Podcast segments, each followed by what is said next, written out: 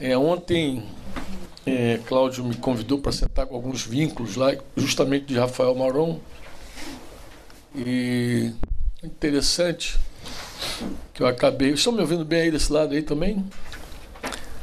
É, acabei falando de um assunto que eu acho que ele tem me enchido o coração, principalmente nesses últimos dias, desde o TM, né? Depois do TM fui a, a, a Rio Grande do Sul, uma cidade chamada Camacuã, lá no sul do Rio Grande do Sul.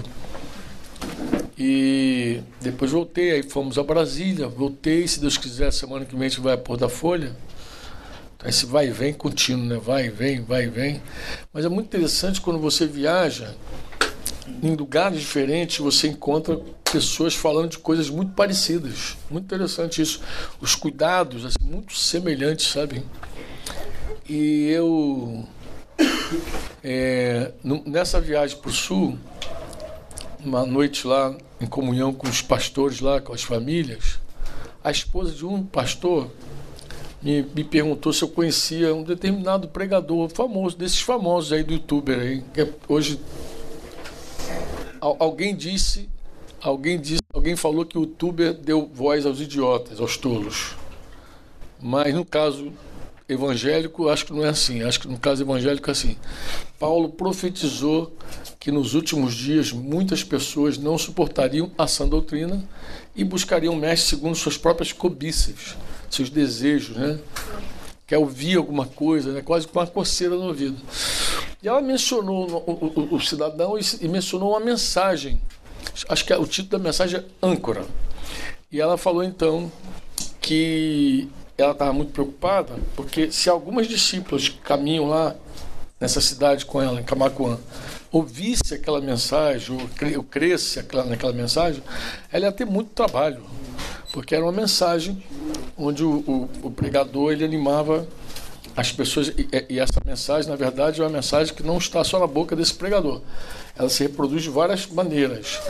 Mas ele animava as pessoas a não andar não sustentar nos seus relacionamentos pessoas negativas e pessimistas né?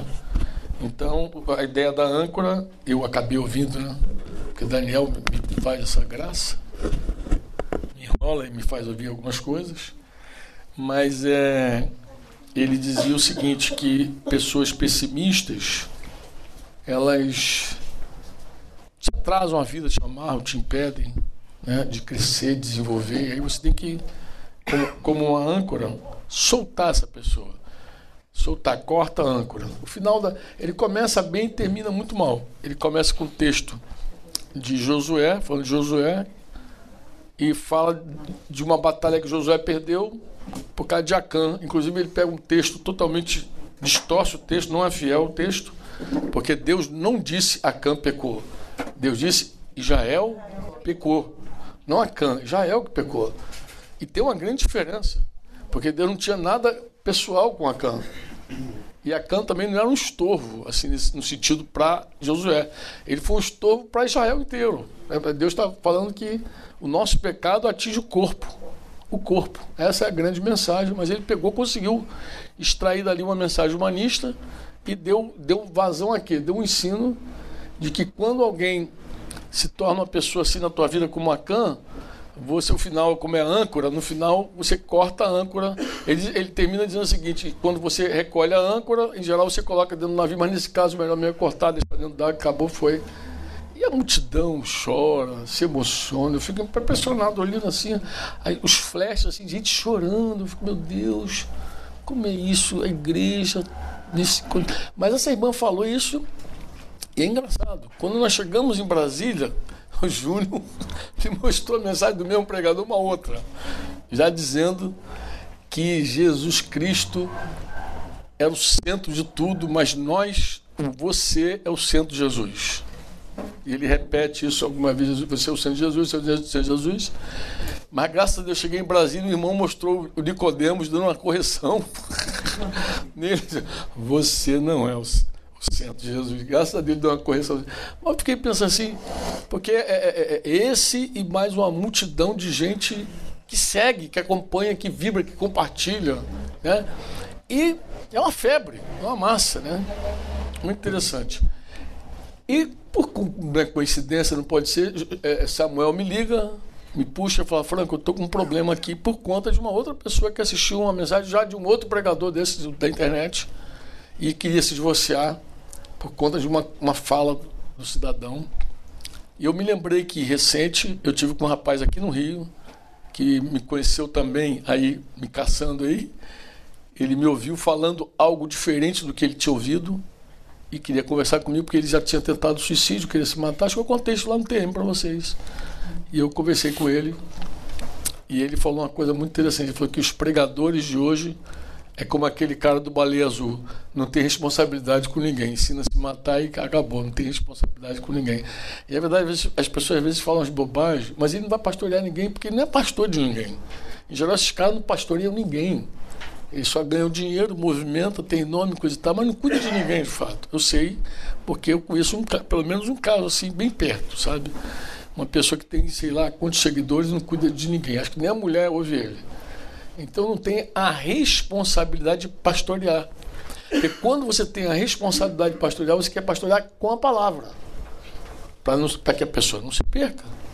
Mas em suma, eu olhei, eu examinei essa coisa toda. Ontem acordei, hoje estava falando que eu acordei um pouco angustiado, entendeu?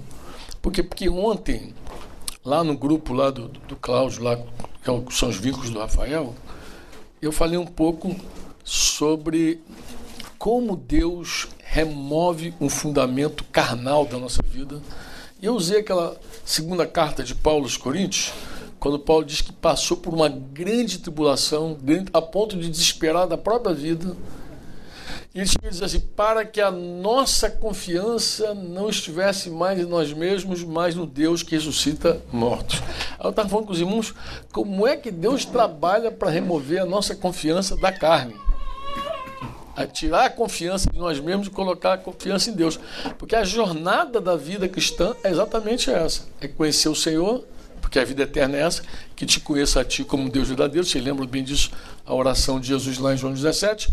Mas, ele diz, mas quando a gente conhece, à medida que a gente conhece, a gente tem que experimentar o Senhor, a gente experimenta Ele na provisão, a gente experimenta Ele na saúde, a gente experimenta Ele em tantas áreas da vida, né? Mas à medida que a gente vai experimentando, experimentar Deus é um exercício de confiança. Porque para experimentar, você tem que dar um passo prático de fé em direção a Ele. Não tem como você experimentar ouvindo apenas. Quem ouve e não pratica só sabe, não conhece. Né? Jesus chega a dizer que o ouvinte da palavra que não é praticante é o homem prudente que está edificando sua casa na areia. Areia, rocha terra, espírito. Né?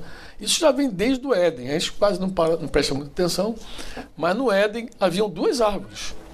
Embora a gente só fale de uma, mas haviam duas. Havia a árvore da vida e a árvore do conhecimento do bem e do mal. E o homem fez uma escolha. Né? Ele fez uma escolha de conhecer o bem e o mal. Ele fez essa escolha. Ele não, ele não, ele não escolheu pela árvore da vida. A árvore da vida, ela possui uma raiz, porque a gente sabe que Jesus é essa árvore. E ele é manso e humilde de coração. A árvore do conhecimento do bem e do mal se sustenta no orgulho, na soberba, que é bem o que Adão herdou. Né? Foi mais do que uma herança, foi um legado, né? porque veio nele, ele não recebeu como um presente a coisa passou para dentro dele e da sua família, da sua, da sua geração. E nós somos descendentes desse problema aí, né? de um homem que recebeu um legado de fazer as coisas do seu jeito, fazer as coisas da sua forma. Eu, eu não sei se você se lembra, como João ele falando sobre o mundo, ele diz que não ameis o mundo, não nem as coisas que há no mundo. Ele diz porque tudo que há no mundo, aí ele fala, ele cita justamente as três coisas que Eva experimentou naquele momento. Ele falou a concupiscência da carne, ela disse é boa para o meu paladar. A concupiscência dos olhos, ela também achou bonita o fruto, ela, atraente o fruto. E ela disse, e ele fala soberba da vida, e ela disse é bom para dar entendimento. Claro tudo era bom, né? mas na verdade é uma, é uma concupiscência A carne é isso, a carne ela a, Bíblia no Velho Testamento fala pouco sobre a carne. Assim, eu digo pouco de forma clara. Né? A primeira referência está logo no início em Gênesis, quando Deus fala que não iria mais prolongar os dias do homem, porque o homem era carnal. Lembra disso? Estabeleceu o tempo do homem 120 anos. E o texto, acho que mais claro, assim, mais óbvio, é Jeremias 17, que a gente já leu muitas vezes, né? quando ele começa dizendo: Maldito o homem que confia, né? que se apoia, que se estriba na natureza caída, na natureza humana. É que carne tem vários nomes, né? Carne é carne, natureza adâmica, velho homem, tudo, é, tudo. E também tem quase uma palavrinha que quase a gente não percebe: pecado, no singular. Quando a Bíblia fala pecado no singular, a Bíblia está se referindo à carne humana. Pecado. Pecados é a consequência dessa natureza. Então, quando fala natureza do pecado, muita gente mas o que ele está falando? Ele está falando dessa natureza caída, dessa, dessa, desse legado que Adão trouxe para todos nós. Essa natureza caída. Que Jesus crucificou. Né? A Bíblia diz que nós, os que estamos em Cristo, crucificamos a carne com as suas concupiscências e paixões. Jesus crucificou essa carne. Jesus fez essa obra quando ele se vestiu de serpente, se vestiu de pecado, lembra? Ele se vestiu de pecado, se vestiu de pecado na cruz. Quando Jesus morre, ele também desce com o pecado nas profundezas. Ele ressuscita e a carne deveria ficar lá. Né? Quando, quando o apóstolo diz fazer mortificar, é como se ele estivesse dizendo: faz essa coisa, crema esse corpo. Eu estava falando para o Júnior, foi Júnior, o grande problema da carne é que enquanto o corpo está ali, a gente está emocionalmente preso a ele. A gente tem que cremar, a gente tem que pegar, pulverizar. É isso que ele está dizendo, mortifica, acaba com esse negócio, destrói completamente. Porque enquanto o corpo está ali, embora morto, a gente tem um apego a ele, a gente tem uma relação com o corpo morto. Né? Eu acho que a coisa só começa a ficar mais intensa para a gente quando a gente vê o corpo descer na sepultura, sepulta, a gente chora, ah! mas depois o tempo vai passando, a gente vai se recuperando, entendeu? Mas a gente precisa fazer exatamente isso com a carne dá um fim nela. É isso que Paulo está falando. Quando ele fala fazer e morrer, mortifica, tal. Por quê? Porque ela é, ela é assim, ela é a base. Ela é a base do homem sua vida inteira. Quando ele se converte, ele muda de base, de fundamento. Ele deveria colocar a confiança dele toda em, toda em Deus. É, o homem que confia no Senhor é um homem espiritual. O homem que confia em si mesmo ou em outra carne é um homem carnal. Então, daí esse, esse, esse trabalho de Deus de nos remover completamente dessa confiança que nós temos na carne. Essa confiança que a gente tem em nós mesmos. De forma subjetiva, a gente vê no Velho Testamento muitos ensinos que falam que não se deve realmente confiar na carne. Tem o Salmo primeiro, que também se citava lá no TM. Bem-aventurado o homem que não anda segundo o conselho dos ímpios, não se detém no caminho do, dos pecadores e nem se assenta na roda dos escarnecedores, antes tem o seu prazer na lei do Senhor. Então tu vê que o Velho Testamento ele vai comparando dois tipos de homem. Um que confia em Deus, outro que confia nos homens. Uns confiam em carros, em cavalo, mas não é em carro, em cavalo. É no poderio que um outro rei tem, que o príncipe tem. E aí tem várias advertências, por exemplo, não confie em príncipes. Esses caras morrem, com eles morrem todo o desígnio deles, o poderio deles. Porque eram homens poderosos mesmo, que tinham poder sobre muitas coisas. Então você vê como era fácil para as pessoas colocarem a confiança nessa, nessa coisa do homem. Mas a carne, irmãos, ela é tão estragada, tão estragada eu tenho refletido muito nisso por conta de alguns conselhos que a gente dá a alguns casais. Eu também, nesses dias, encarei algumas situações muito interessantes é, de, de aconselhar pessoas que estavam em crise por conta de filhos. Filhos assim. Eu falei isso há algum tempo. Acho que já tem. Acho que eu falei também no TM, TM ou numa dessas reuniões aí. Eu falei, gente, é muito complicado quando você quer explicar a carne e a rebelião dela. Deixa eu te dizer uma coisa para você, olha. No dia que o homem pecou, nesse dia, absolutamente nesse dia, a carne assumiu o poder, o comando do negócio. E ela é totalmente inimiga de Deus.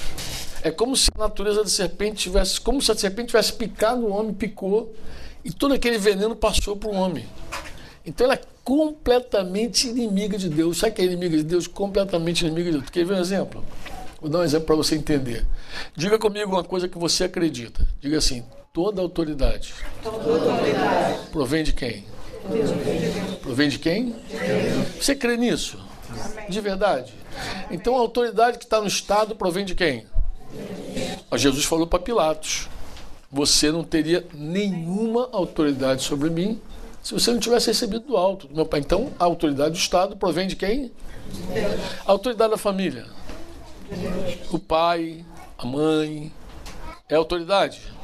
Provém de quem? Deus estabeleceu. E na igreja? Tem autoridade na igreja? A bagunça. Não, tem autoridade? Mas preste atenção. A carne, ela rejeita Deus. E tudo que é de Deus, ela rejeita. Então você nunca vai ver a carne aceitando autoridade, em hipótese alguma. Ah, mas tem gente submissa. Não. As pessoas que obedecem, em geral, elas obedecem por medo ou por prêmio. Isso se você já trabalhou na área comercial de alguma empresa, já deve ter ouvido. Céu, inferno, céu, inferno, céu, inferno. Você sabe o que é isso, sabe? O que é, Michel? Céu, inferno é o seguinte: o cara não está produzindo e o gerente dele dá um toque e diz assim: olha, céu, inferno. O que, que tu faz? Ou você dá um prêmio para ele, para ele produzir, diz que ele vai ganhar um prêmio, coisa e tal, então ameaça ele, diz que vai ser demitido.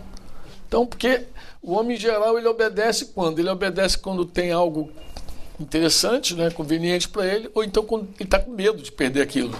Aí ele obedece. Com medo também muita gente fica. A carne, ela não é obediente por natureza, porque ela rejeita Deus. Toda autoridade vem de Deus, ela não quer saber de Deus. Então, você imagina uma crise, por exemplo, para um, um casal que tem um filho ou uma filha que já nasce assim, desde pequenininho, já nasce carnal. A estutiça está no coração de quem? E que o casal iludido pensa que a vara é, é, é, vai mudar a natureza do filho. A vara não muda a natureza de ninguém. A vara te dá um, um, domínio ali, um trato ali quando é criancinha ali. A vara tem valor, tem, claro que tem. Eu usei vara e animo meu filho a usar a vara no minhas netinhas. Agora tem mais duas para chegar eu falei, eu tenho que usar.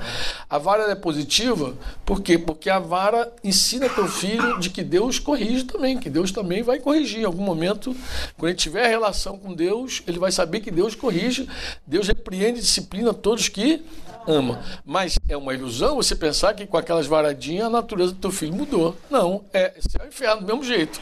Ele segue, ele vai obedecer porque ele está com medo da vara. Entendeu? Mas os pais. Agora tu vê que coisa interessante. Como o mundo lida com isso? Como o mundo lida com isso? O homem percebe que a autoridade é rejeitada. Ele percebe que a autoridade. Porque a carne rejeita. E ele prefere, então, abrir mão da, da autoridade. Tu vê normalmente pai querendo ser amiguinho do filho, é, bota o bonezinho assim é, na cabeça, meu garoto, vem cá, sou um amiguinho. E amiguinho, para não exercer autoridade, para não ter que dizer, cara, eu vou te ensinar. Aí vai abri, mãe abrindo mão, vai abrindo mão. As pessoas começam a abrir mão para conviver bem, para convívio, para convívio.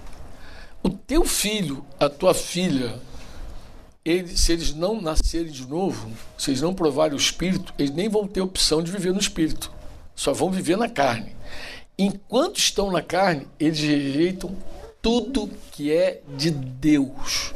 E para piorar, quando você se converte, ele vai abominar a tua fé. Ele vai abominar a tua fé não é nada pessoal contigo. A gente tenta dizer isso para os pais, né? Ah, o Júnior participou de uma dessas conversas. Júnior, a gente teve duas conversas lá em, em Brasília com quase com o mesmo teor. Tá lembrado?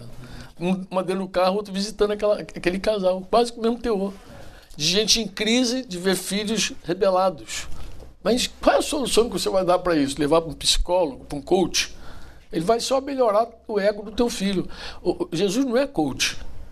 Jesus não é psicólogo. Jesus não melhora o ego de ninguém. Jesus propõe uma vida crucificada. Jesus é um destruidor de ego, literalmente. Ele leva você. Por quê? Porque Jesus não sustenta a carne. É, é uma inimiga, não, não concilia. carne Deus não concilia. Tu vai ver os ensinos de Jesus, como ele confronta o tempo inteiro a nossa carne. Eu falo agora com meus irmãos aqui, eu dizia, olha só, os ensinos de Jesus, quase que a gente não presta muita atenção neles. Aí eu peguei aqui um exemplo. Jesus, no Sermão da Montanha, ele ensina lá, nos primeiros capítulos, que o homem, como. Coloca subtítulo, né? Aí complica. Como, como, subtítulo era como dar esmolas, como orar, como Claro que o como é mais importante de quanto. Jesus nem fala de quanto dinheiro você tem que dar, de quantos dias você tem que jejuar. Jesus não fala de, da prática da justiça, simplesmente. O ensino de Jesus não está preso à quantidade, mas também, se a gente ficar no como, a gente vai ficar igual o testemunho de Jeová. O testemunho de Jeová não ora com outra pessoa. Se você chamar um TJ para orar, ele não vai. Por quê? Porque na cabeça dele bateu 6-6 é, é, é, a doutrina. Qual é? Quando tu for orar, faz o quê? Entra sozinho no teu quarto e acabou, não ora mais com ninguém. Então, se você ficar no como, você nem entendeu o ensino de Jesus. Jesus está falando assim. Quando você for fazer determinada coisa, você vai dar uma esmola? Não faça para ser visto pelos homens. Por que, que Jesus está tão preocupado com isso? Se você, você vai é, jejuar, não faz isso para aparecer para os homens. Você vai orar, não se exiba. Faz o seguinte, quando for, faz o seguinte, quando for orar, entra no teu quarto, sozinho. Aí o cara fica com aquele. Não, tem que ser sozinho no quarto, mas a igreja orava junto. Quando Pedro estava preso, a igreja estava orando numa casa, vocês lembram bem? A igreja não tinha problema de orar junto. O problema não é orar junto, orar só. O problema é orar para ser visto. O problema está sempre dentro de nós. Um desejo, porque a carne entra aí. Porque a carne quer glória. A carne quer recompensa, a carne quer salário. Então tu vê que Jesus é o tempo inteiro inimigo da carne. Então os ensinos do Senhor é sempre combatendo a carnalidade, porque a carnalidade, ela pode, a carne pode ser até nobre, picanha, sei lá, uma carne de primeira, entendeu? Uma carne branca, mas é carne igual. E Jesus não tolera nenhuma carne. Porque no fundo ela é rebelde, no fundo. Jesus chega a dizer, isso a gente entende quando a gente compreende a natureza da carne, que no, no tempo final, nos últimos dias, filhos entregariam seus pais. Talvez seja uma decepção muito grande para algum pai, para alguma mãe, pensar, meu filho, ah, só se ele me odiar muito. Não, ele não odeia você. Inclusive, não tem nenhum problema contigo. E eu tento dizer isso para os pais, ó, teu filho não tem nenhum problema contigo. Como não? Não é. É que Jesus já disse, quando os homens odiarem você, nem vai ser por causa de você, é por causa do nome dele. Se você sentar com teu filho na porta da faculdade, tomar um shopping com ele, fumar um baseado, acabaram-se todos os problemas. O problema é quando você decide ser um santo. Quando você decide ser um piedoso um santo, teu filho que não quer Jesus, ele não te quer. E Jesus já advertiu sobre isso, Jesus foi claro, vão te odiar por minha causa. Eles vão por, por causa do meu nome, tu sofre. Você vai sofrer por causa do meu nome. Então não, é, não tem nada a ver contigo. Não foi porque você ensinou errado, não foi porque você não amou o suficiente. É tudo história. Você não tenta justificar a carne, porque tentar justificar a carne é uma das piores coisas que a gente pode fazer, é explicar a rebelião da carne, gente. Ah, é adotivo. Mas daí, o, o, o biológico, não é rebelde? O que, o que saiu de dentro da barriguinha nunca aprontou? É ilusão, gente. Ah, não teve um trauma quando criança. E tem muita. Todo mundo é traumatizado. A gente entra no mundo sem, que não ama ninguém, que rejeita. Então a gente já nasce traumatizado. Tem gente que quase não nasceu. Quase que o pai abortou, quase que a mãe abortou. A nossa rebelião não se fundamenta nisso. A nossa rebelião se fundamenta num fato só. Somos todos filhos de Adão. O vírus que contaminou toda a nossa raça.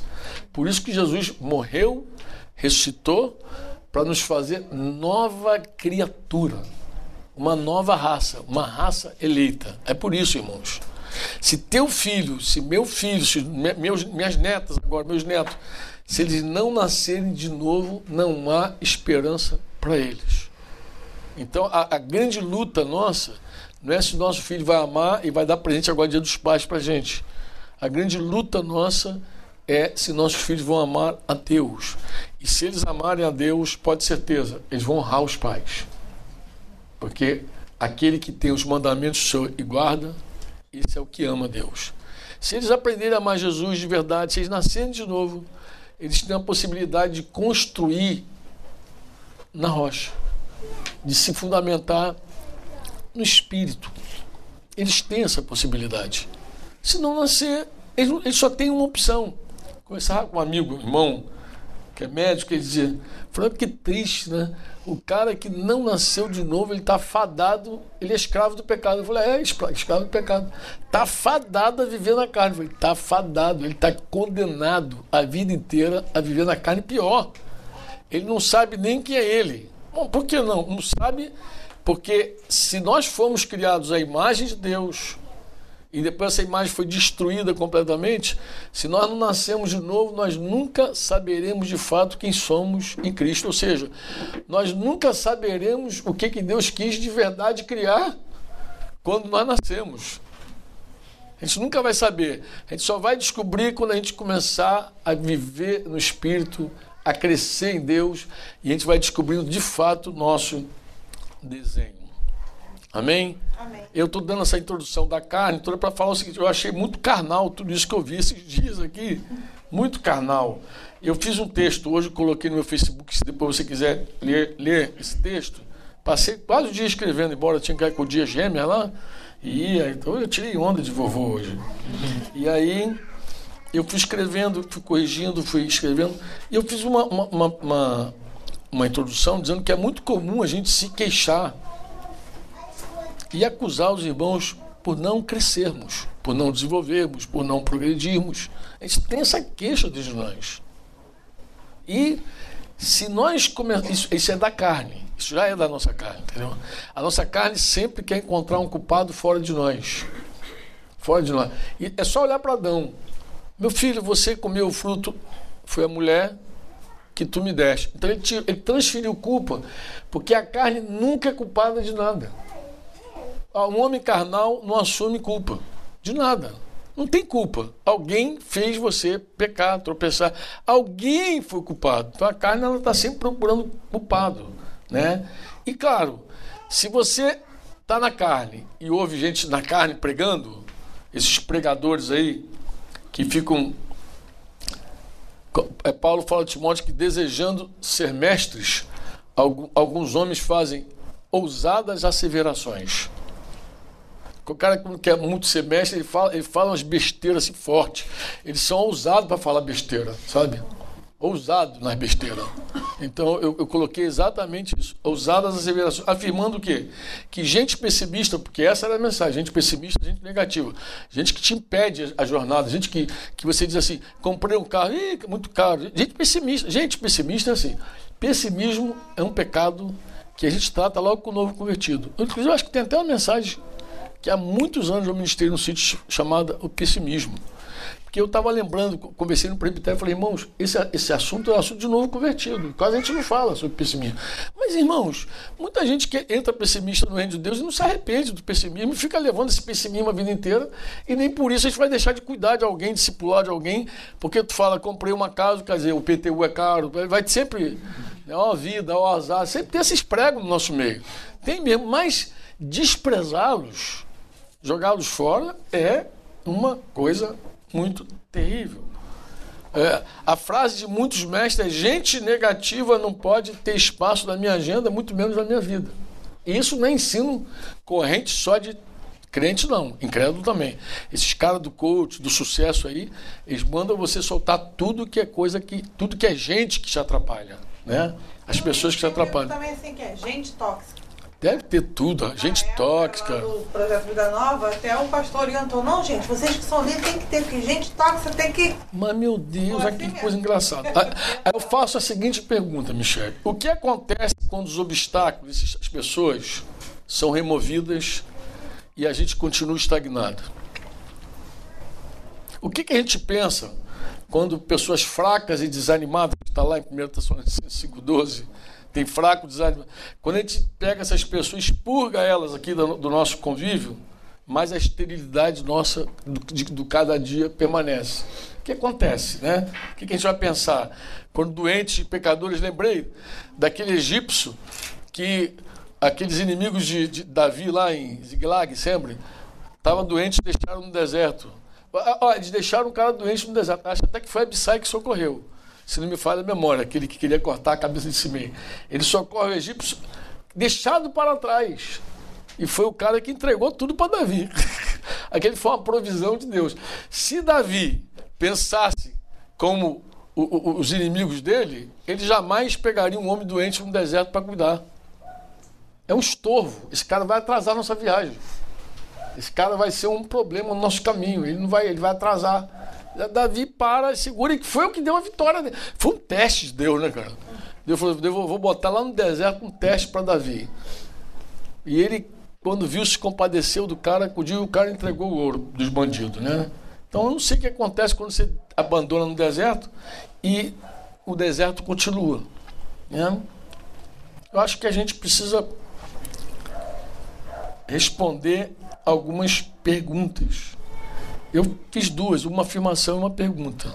A primeira é a seguinte: se Deus resiste ao soberbo e dá graça aos humildes, é, não é sábio a gente pensar que o problema pode estar em nós, não em outro lugar? Que o, a âncora somos nós mesmos? a mala sem alça, sem rodinha somos nós. Será que a gente não pode pensar, Deus dá graça? A gente acredita nisso, Deus dá graça, né? Né? A gente fala, é, acho que tem uns textos na escritura muito legal, que a gente diz assim, agindo Deus, a pergunta de Isaías 43, quem impedirá? A gente, a gente, a gente crê nisso. Mas agindo Deus, irmão, quem impedirá? O, o irmão pessimista. Não, é isso, essa é a mensagem que quer dizer. Mesmo Deus não é capaz de fazer você prosperar quando tem um cara difícil na tua vida. É isso que ele está dizendo. Os irmãos tóxicos, a pessoa tóxica. Agindo Deus, mas Deus não pode contra gente tóxica. Então Deus tira os tóxicos e Deus age na tua vida. É isso que ele está dizendo. Que... Romanos 8,31. Se Deus é por nós, quem será contra os pessimistas? Eles são contra nós. Mas, gente, ele está dizendo: se Deus é por nós, ninguém pode prevalecer contra nós. É isso que ele está dizendo. A não ser, obviamente, se Deus não é por nós. Porque ele é contra os soberbos. Não é verdade? Nosso coração está altivo, a primeira coisa que a gente vai ter é resistência de Deus, não apoio. Ele vai resistir. E aí a gente tem que ter atenção. Mas se nós acreditamos nessas coisas, e acreditamos também que gente tóxica, que gente pessimista, negativa tem que ser removida, algo está errado conosco, irmãos. A gente não está olhando com os olhos do espírito, a gente está olhando com os olhos da carne. Sabe qual é o problema da carne? Outro problema dos muitos que ela tem? Jesus falou o seguinte: ela é humanista, ela não cogita das coisas de Deus. Ela só vê segundo a ótica humana. Por isso que esse negócio, essa mensagem maligna tu encontra no meio gospel e no meio empresarial. É só homem que fala esse troço. Jesus jamais falaria um troço desse. Jesus não fala em tempo algum. E a gente sabe que essa direção. A carne é um guia cego. É cego guiando cego. A carne é um guia cego. Essa direção ela não é confiável. É problemático. É maldito. Né? O texto de Jeremias diz que é maldito. E limitado. A carne é limitada demais. Mas eu eu fiz aqui um, uma observação, uma visão carnal. Ela, esse guia, eu vou pegar aqui esse guia cego. Eu digo que ele, ele faz a gente tropeçar por duas razões fundamentais. E aqui eu quero deixar um preguinho com vocês. A primeira razão, irmão, é o seguinte: é não discernir entre o bem e o mal. Porque lembra que os adultos espirituais aqui discernem entre bem e mal? Hebreus 5. Os carnais não. Os carnais eles não discernem, não sabem discernir entre bem e mal, santo profano, certo e errado. E quando a gente não discerne, o que, que a gente faz? A gente começa a trocar os valores de Deus pelos valores do mundo, porque a gente não sabe o que é vil e precioso. Uma criança espiritual, ela não sabe o que é vil e precioso, então ela mistura valores do mundo com valores divinos. E aí os valores do mundo substituem os valores divinos e a gente fica sem um senso verdadeiro, uma revelação, um conhecimento do que é sucesso. Porque todo mundo fala de sucesso, mas o que é sucesso? Se eu tenho os valores de Deus, eu posso saber o que é sucesso segundo a ótica divina, a ótica de Deus. Se eu não tenho os valores de Deus, obviamente, o meu, meu, meu minha percepção de sucesso é o valor humano, mundano. Vocês concordam ou não? Então aí dá uma confusão muito grande, dá uma confusão. Eu citei aí Apocalipse 3,17, que é a declaração da igreja de Laodiceia, que ela diz né, claramente: sou rico, próspero, não preciso de coisa alguma. E a resposta de Jesus para a igreja de Laodiceia: não percebe que é infeliz, miserável, pobre, cego, está nu. Então, assim, quando eu tenho uma percepção de sucesso equivocada, eu posso cair do, do cavalo. Eu posso dizer, a gente, é, a gente é uma bênção, a gente é um sucesso, a gente está no topo da onda, e Jesus dizer, você? Está aí pobre, cego, nu. Você é um miserável. Porque a minha percepção de sucesso é uma e a percepção de sucesso é outra. Essa é a primeira, é o primeiro dano. Você não sabe os valores. Então, aqui você pode atrair um juízo sobre a tua vida. Na verdade, a carne ela sempre atrai juízo sobre a nossa vida, mas eu estou apontando dois. O primeiro é esse. Qual é? É Isaías 5,20. Eu não sei se vocês lembram de Isaías 5,20.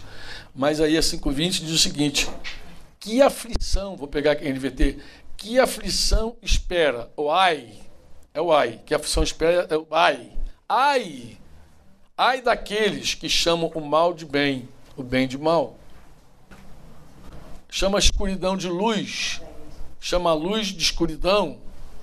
Diz que o amargo é doce, que o doce é amargo. Ai! Então, uma advertência severa para gente que não sabe discernir as coisas. Então é um risco muito grande. Nós que discipulamos e cuidamos de pessoas, irmãos, ó, o compromisso com a maturidade tem que ser algo intenso na nossa vida. Porque senão a gente corre o risco de deixar um monte de gente à mercê dessas coisas aí, desses ventos de doutrina, porque toda hora tem um vento, tem um para lá, é um para cá, é um para cá. A moda agora é dizer, larga os, os peba no caminho e segue a vida. Mas daqui a pouco é outra, outra miséria, que vai sempre fundamentar, está sempre fundamentado na carne. E a criançada gosta. Eu digo a criançada, os crentes carnais que não cresceram, ou porque são novos convertidos, ou porque esse corre risco real, e então porque é velho convertido que não pratica nada. E a segunda razão, irmãos, para a gente tropeçar quando a gente ouve a carne, é a queixa. A gente começa a se queixar, pô, fulano é um, é um problema, fulano está me atrasando a vida. Tá, tá, tá, tá, tá. Mas a queixa, irmão, essa murmuração, essa linguagem das trevas, ela também atrai, atrai maldição, atrai juízo. Ela é uma complicação. E se nós pensamos né, com o nosso humanismo que a âncora, usando a figura desse pregador famoso aí, que a âncora é a pessoa que está te travando, coisa e tal, pá, você pode cair do cavalo mais de uma vez. Por quê, irmãos? Porque a âncora pode ser a própria mão de Deus. Deus pode estar tá travando a gente, resistindo a gente por um uma carnalidade nossa, ele pode estar resistindo. Porque quando Deus resiste uma, alguém, é só para quebrantar essa pessoa, para levar essa pessoa para Deus em humildade. Porque quando Deus exalta alguém, ninguém pode humilhar. É só olhar para Jesus, pô. Jesus desceu, desceu, desceu, desceu, desceu ao mais profundo abismo. Disse também que chegou uma hora que o pai disse: Basta, chega, ninguém mais humilha meu filho. E o exaltou nem demônio, nem capeta, nem capiroto, nem satanás, nem túmulo, nem rocha, nem soldado romano. Ele foi exaltando, exaltando, e diz que nem os céus impediram Jesus. Segundo o salmista, a ordem de Deus é levantai aos céus as vossas cabeças, levantai, ó portais eterno, para que entre o Rei da glória. da glória. Então você vê que tudo, tudo foi atendeu a uma ordem do Pai. Quando Deus exalta, quem é que vai ficar, quem é que vai fechar a porta para o seu céu? Ninguém, pô.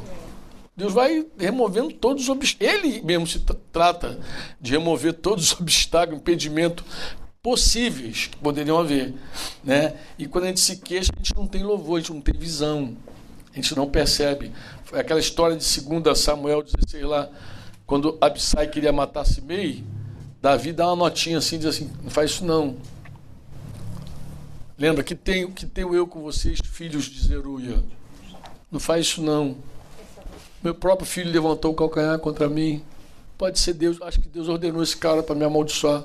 Quem sabe Deus se compadeça de mim em algum momento desse dia injusto que eu estou vivendo.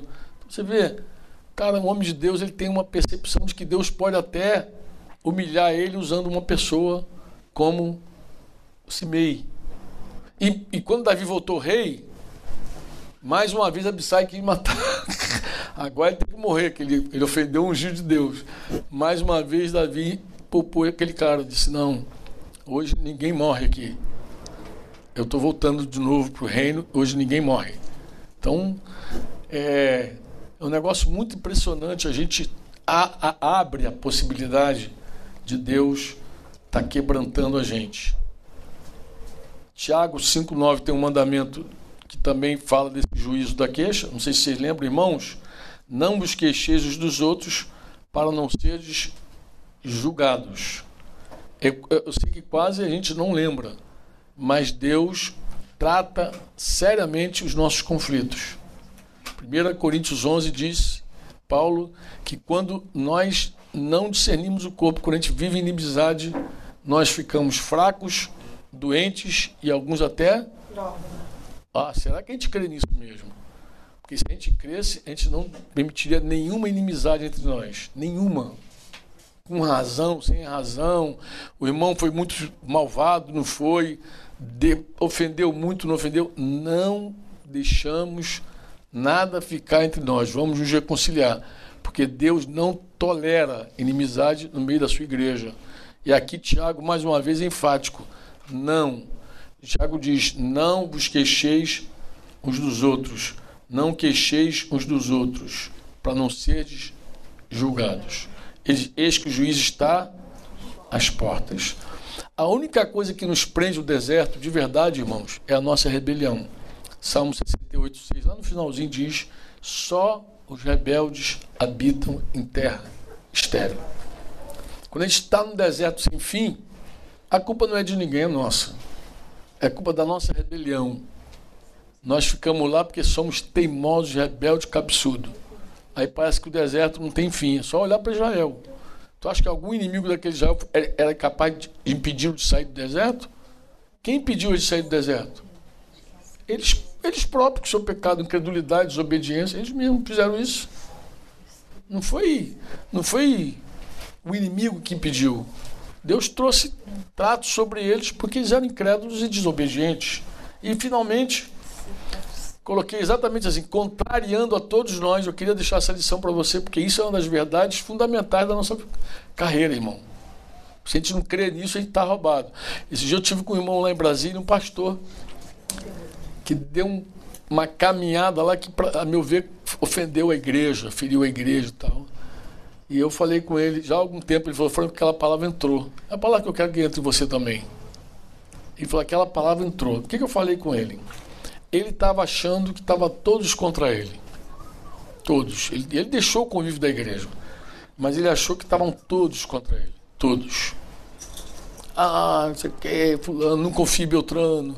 Porque a carne, para não se submeter, dá várias desculpas. Não confio na autoridade. De um, de um outro pastor falou comigo: Eu não me submeto àqueles pastores porque eu não confio neles. Eu falei: Então a tua esposa pode dizer assim: Eu não confio no meu, meu marido, logo não me submeto? Pode? Não. Eu falei: Por que, que para tua esposa não e para você pode? Porque submissão não é, não é, não é uma, uma, um reconhecimento de que o outro é maior. Submissão é uma declaração de que nós somos menores. Então a gente não submete porque o outro é bom, o grande, o sábio. A gente submete porque nós queremos ser como Jesus, humildes, mansos. Então, a desculpa que a carne dá para não submeter são várias. E nesse caso, esse irmão estava fugindo de uma disciplina, literalmente. Ele diz que não, mas eu, eu, eu, até hoje eu insisto com ele. Digo, você foi disciplinado aqui, cumpriu lá. Foi disciplinado aqui, cumpriu lá do outro lado. Você fugiu. E ele tinha um argumento interessante, que ele dizia que não confiava. Eu falei, mas você é pastor sobre todo o rebanho. Como que você, sendo pastor sobre todo o rebanho, deixa as ovelhas, as ovelhas que Deus te confiou, na mão de pastores que você não confia? Você deixaria teus filhos na mão de gente que você não confia? E aí a conversa vai só engrossando o caldo, como, como só engrossando. Mas eu conversei com ele, antes dele cometer esse pecado, eu conversei com ele sobre o texto de Atos 4, 27, 28. E falou, agora ele falou comigo, nessa, nessa viagem agora, passei lá um dia, foi o dia que Júnior disse que passou comigo cinco dias, não é muito verdade não, entendeu?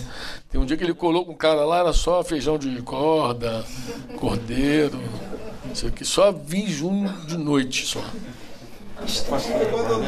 Eu que abandonei. Ele colou com o cara certo lá, entendeu? O cara levou ele só Nordeste. O cara precisa de ajuda. Pernambucano tem. E aí, visitando esse irmão, falei com ele mais uma vez e falei Franco, aquela palavra finalmente entrou. É a, é a palavra que eu gostaria que entrasse na tua vida hoje. Atos 4, 27, 28. Que eu coloquei assim no meu texto. Finalmente, contrariando a todos, Deus pode usar Judas Iscariotes, Herodes, Pilatos, Pilatos, não Pilatos, judeus, gentios, para nos empurrar para o centro da sua vontade. Eu vou dizer uma coisa, não fique escandalizado não, irmão. Às vezes Judas nos leva para o centro da vontade de Deus. Às vezes ter um Judas é, um, é uma maneira de Deus colocar a gente no lugar certo. Foi com Jesus, não é diferente conosco. E quando a igreja ora, logo depois daquela primeira perseguição, ela diz exatamente isso. Olha o que, é que ela diz. Vou pegar a NVT aqui, de 27, 28. De fato, isso aconteceu aqui, nesta cidade. Pois Herodes, Antipas, o governador Pôncio Pilatos, os gentios e o povo de Israel se uniram, a versão RA diz, se uniu a uma contra o seu ungido, contra Jesus, teu santo servo, a quem ungis. Então se juntou aquela cabeçada de gente, uma unidade absurda contra quem? Contra Jesus. Aqui a NVT diz: tudo que fizeram, porém, havia sido decidido de antemão pela tua vontade. E a RA diz: para cumprirem tudo o que a tua mão e o teu propósito predeterminaram. Você crê nisso? Você crê que Deus pode usar um monte de gente ruim para fazer algo na tua vida que ele planejou desde muito tempo? Será que isso é possível? Sim ou não? Sim, ou não? Sim. Pois, irmão, tem gente com dúvida, né? Eu sei que tem gente com dúvida, porque a carne sempre quer explicar. A carne não aceita deserto, não aceita trato. A carne diz assim: se algo ruim está acontecendo comigo, a culpa é de alguém. E nem precisa ser culpa de ninguém, irmão. Pode ser só um plano de Deus. Vamos fechar com Jó? Capítulo 1, versículo 1 de 1, 1 de Jó diz: Havia na terra de Uz um homem, cujo nome era Jó. O testemunho de Jó, logo no capítulo 1, versículo 1, vai dizer: ele era um homem. Um homem o quê? Íntegro. Ele era justo. Ele, ele, ele praticava a justiça porque tinha um coração íntegro. E ele se desviava no mal. Ele era um homem temente a Deus e se desviava do mal. Então, como você me explica que Deus permitiu que Jó entrasse naquele fogaréu todo, se já era um homem desse top? Eu vou te falar. Vou te explicar o propósito eterno de Deus de nos conformar com Jesus. Diga comigo, propósito. propósito. Diga junto, propósito, propósito. Eterno. eterno. Jó está dentro, mano. Se é eterno, Jó está dentro. Então Jó podia ser o maior homem da geração dele lá. Muito obrigado, amado. Ele podia ser o top da geração dele, mas ele não se parecia com Jesus. Ele chega a dizer assim: Antes eu te conhecia, mas agora os meus olhos te veem, te contemplam. Bem sei que tudo e nenhum dos teus planos podem ser frustrados. Jó saiu um homem melhor depois. Então, Deus nem entregou Jó nas mãos de um pessimista, nem entregou Jó nas mãos do negativo, nem de um tóxico, irmão tóxico. Entregou na mão do diabo. E deixou o diabo detonar com ele.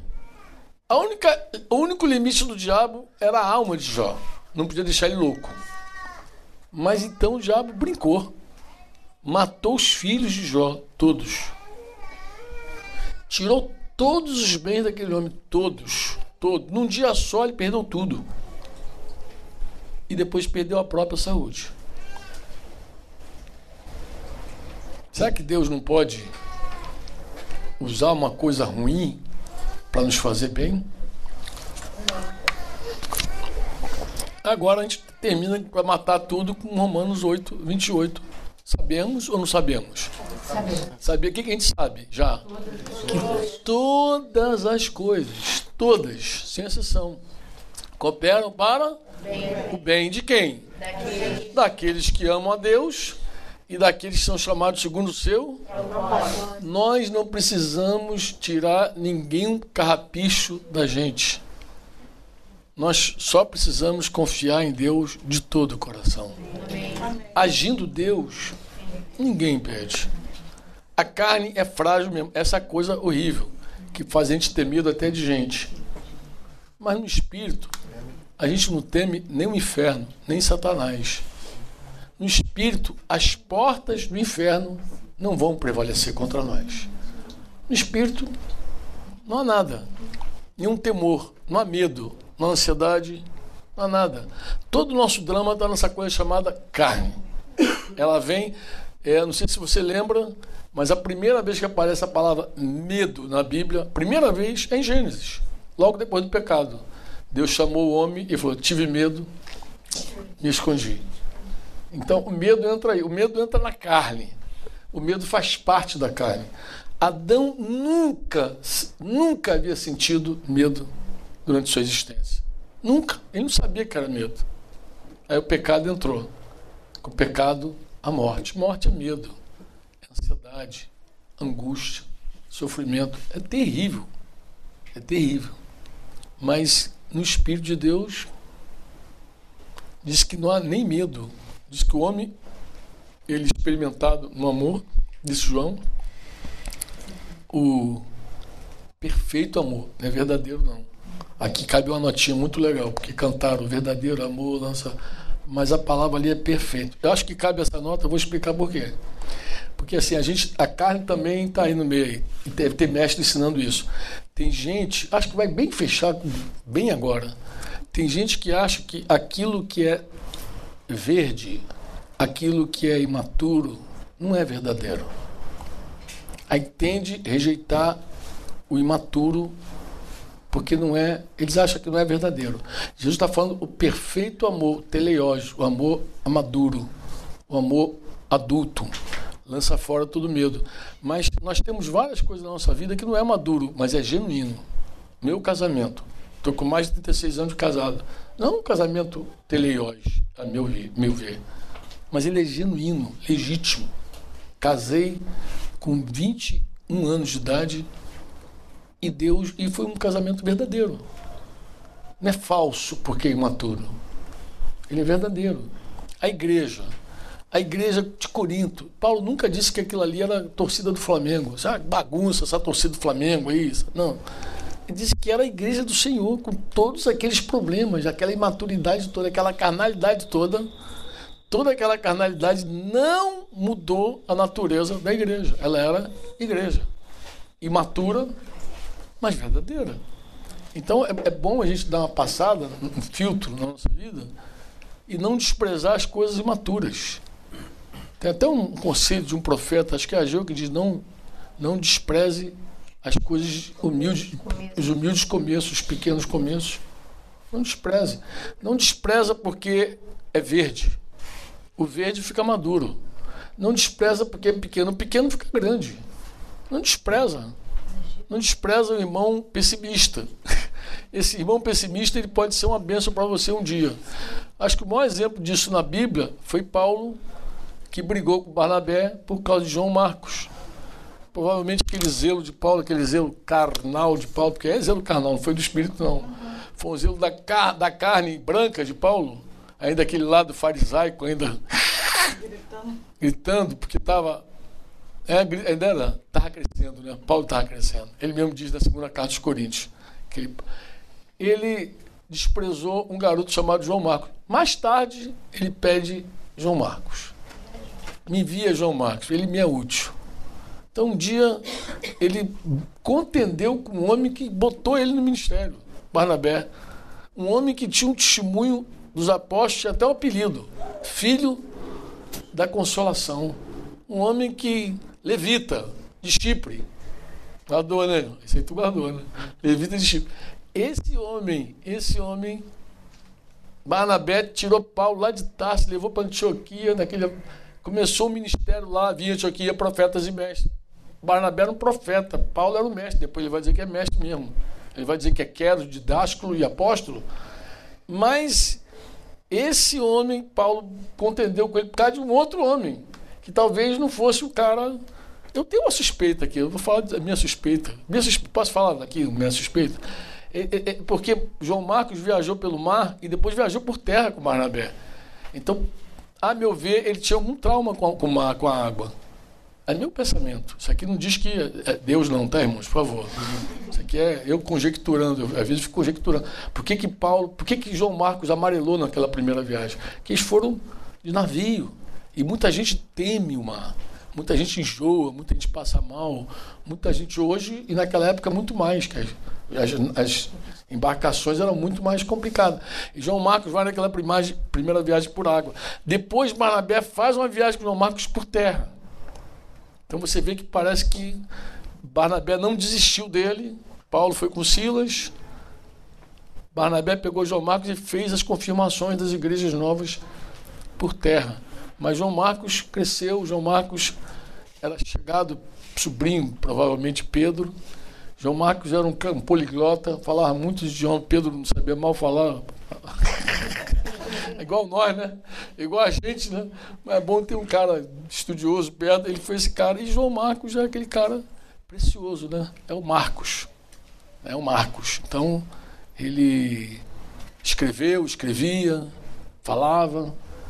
No primeiro momento, podia ser alguém que Paulo olhou para ele achou que ele não, não era importante. Depois, viu o valor. Porque o fato de ser verde não significa que é falso. Passa, passa um filtro aí. Acho que é, uma, é um bom, uma boa meditação para a noite, Júnior. Passa um filtro de tudo que você tem na tua vida que é verde, que você não amadureceu ainda. Mas diga para Deus, eu, eu sei que isso aqui é genuíno. Isso vai ficar ainda maduro. E, e, e ora, investe. Desiste não. Tá, meus queridos? Essa é a palavra que eu queria deixar com vocês no nome de Jesus. Eu até acredito que Deus deu uma mexida aí com, com alguns corações. De verdade, eu creio. Porque o negócio está tão vivo, tão forte aqui. Obrigadão, Júnior.